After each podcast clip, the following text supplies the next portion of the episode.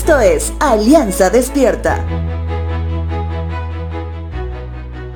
Has debido escuchar consejos como sigue lo que dice tu corazón. O también otro consejo que dice que saques a un clavo con otro clavo. O tal vez que vivas la vida al máximo sin importar lo que suceda.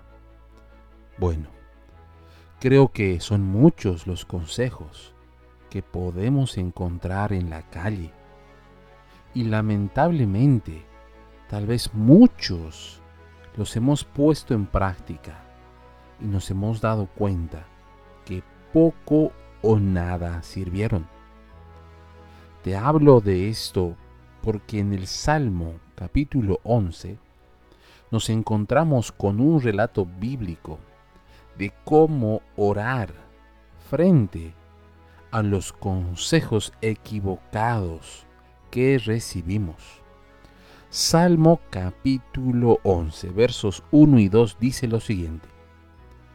Dios es mi protector. No me digan que huyan a los cerros como si fuera un pájaro. Fíjense en los malvados, se esconden en las sombras y esperan a la gente honrada para atacarla cuando pase. Te hago una pregunta. ¿Cómo el salmista pudo darse cuenta de la trampa en el consejo que recibió? A pesar de la situación difícil que en este caso pasaba David, él no había olvidado una promesa de Dios para su vida, que Él era su protector. En otras palabras, su permanencia en Dios le permitió ser luz en medio de un consejo con muchas tinieblas.